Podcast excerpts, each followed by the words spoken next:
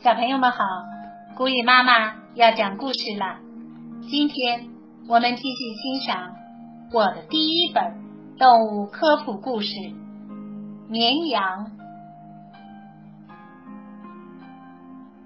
马米是一头老母羊，今天它将带着羊群到山里去。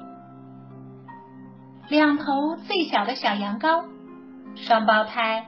莱纳和保罗也长大了，已经能够胜任长途旅行了。他俩在一起嘟嘟囔囔，提了一千零一个问题：我们要到哪儿去呀？干嘛要一起走啊？狼是什么样的呀？羊圈的门终于打开了，绵羊们呼啦啦的往外挤。大家跟在马米后面，走向一条狭窄的道路。远远看去，真像是一条洁白的羊毛河。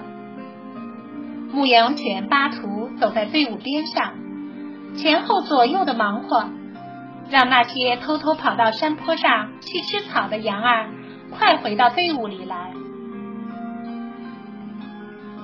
莱纳挺担心遇上狼，他问。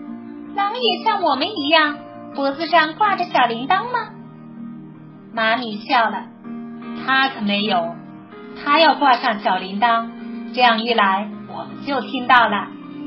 不用担心，牧羊人和狗白天黑夜都在照看我们呢。呜，我是狼！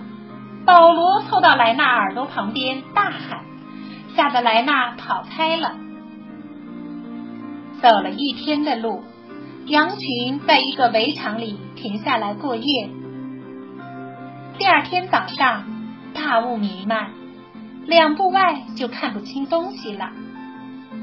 突然，保罗战战兢兢地说：“瞧，你们瞧，那儿狼！”马米仔细观望以后，宽慰大家说：“没事儿，是一块石头。”浓雾消散了，马米带领大家重新走上曲折不平的小路。终于，大家来到了一片高地，这里到处是青青的嫩草，所有的羊儿都吃了起来，只有那两头小羊羔在欣赏风景。瞧山下的羊圈，它们好小啊！莱纳大声嚷嚷。还是大白天呐，天上已经有星星了。保罗感到很惊讶。保罗看到树林边上好像有个黑影，他打了个哈欠，想到：见鬼！我们老是说狼，说的太多了，就把什么都看成狼了。他们太累了，一会儿就进入了梦乡。深夜，羊群突然一阵骚动，马米一骨碌爬起来，看到远处有一个身影在晃动。快快，大家醒一醒！他喊道。那头野兽向他们走来，快跑啊！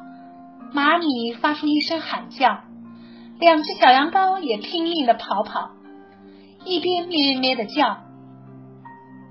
那头野兽紧跟在他们后面。越来越近了，他正要朝小羊羔扑过来的一刹那，巴图张着大嘴，露出獠牙，呼的一声扑倒他的身上。莱纳和保罗停了下来，心砰砰直跳。牧羊人跑过来，看到他们没有受伤，亲切的抱了抱他们。我都没有看清狼的嘴脸。保罗似乎很遗憾。那是只野狗，马米说。幸好巴图及时赶到。圆圆的月亮照着山谷，一切恢复了平静。莱纳和保罗甜甜的进入了梦乡。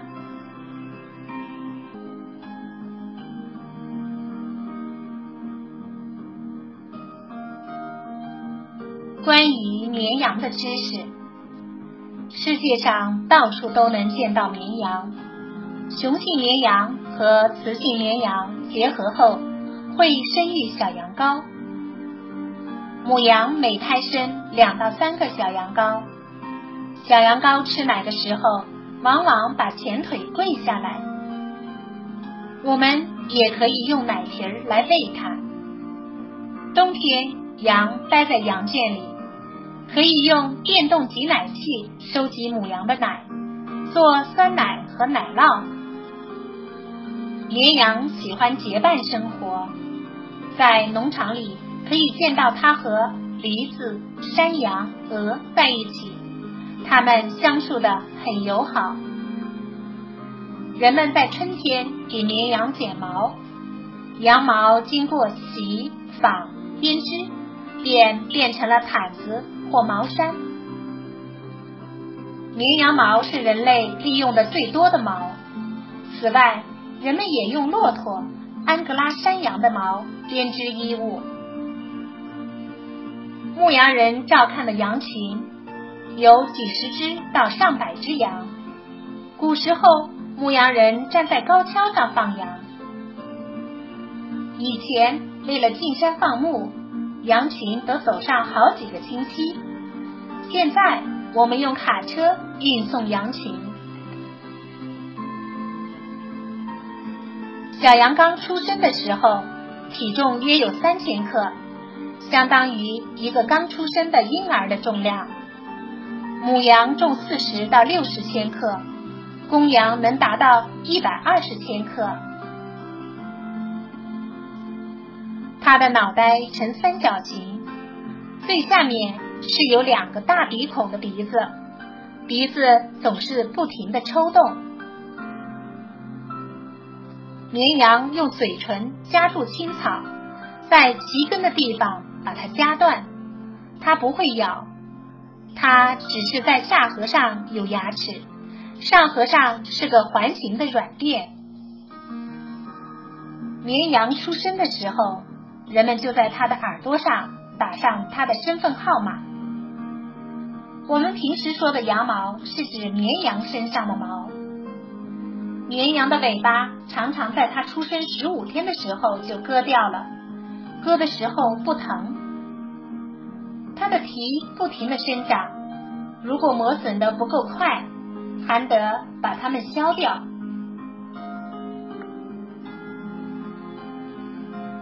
绵羊的亲戚，世界上的绵羊种类很多，饲养品种达一千多种。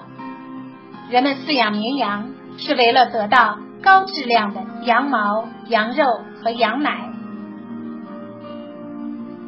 马奈克黑头羊，它的毛很粗，主要用来编织毯子。它的脚是螺旋形的。我们可以在比利牛斯山脉看到它们。卡拉科尔羊有一身黑色卷毛，它的羔皮十分难得和珍贵。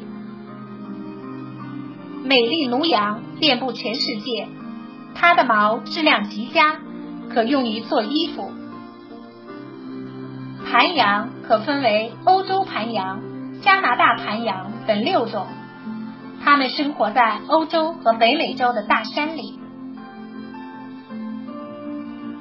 维桑岛羊个子很小，羊毛是黑色的，带点卷曲。它原产于布列塔尼，目前已濒临灭绝。拉考纳羊产奶量很高，可用于制作名牌的羊奶干酪。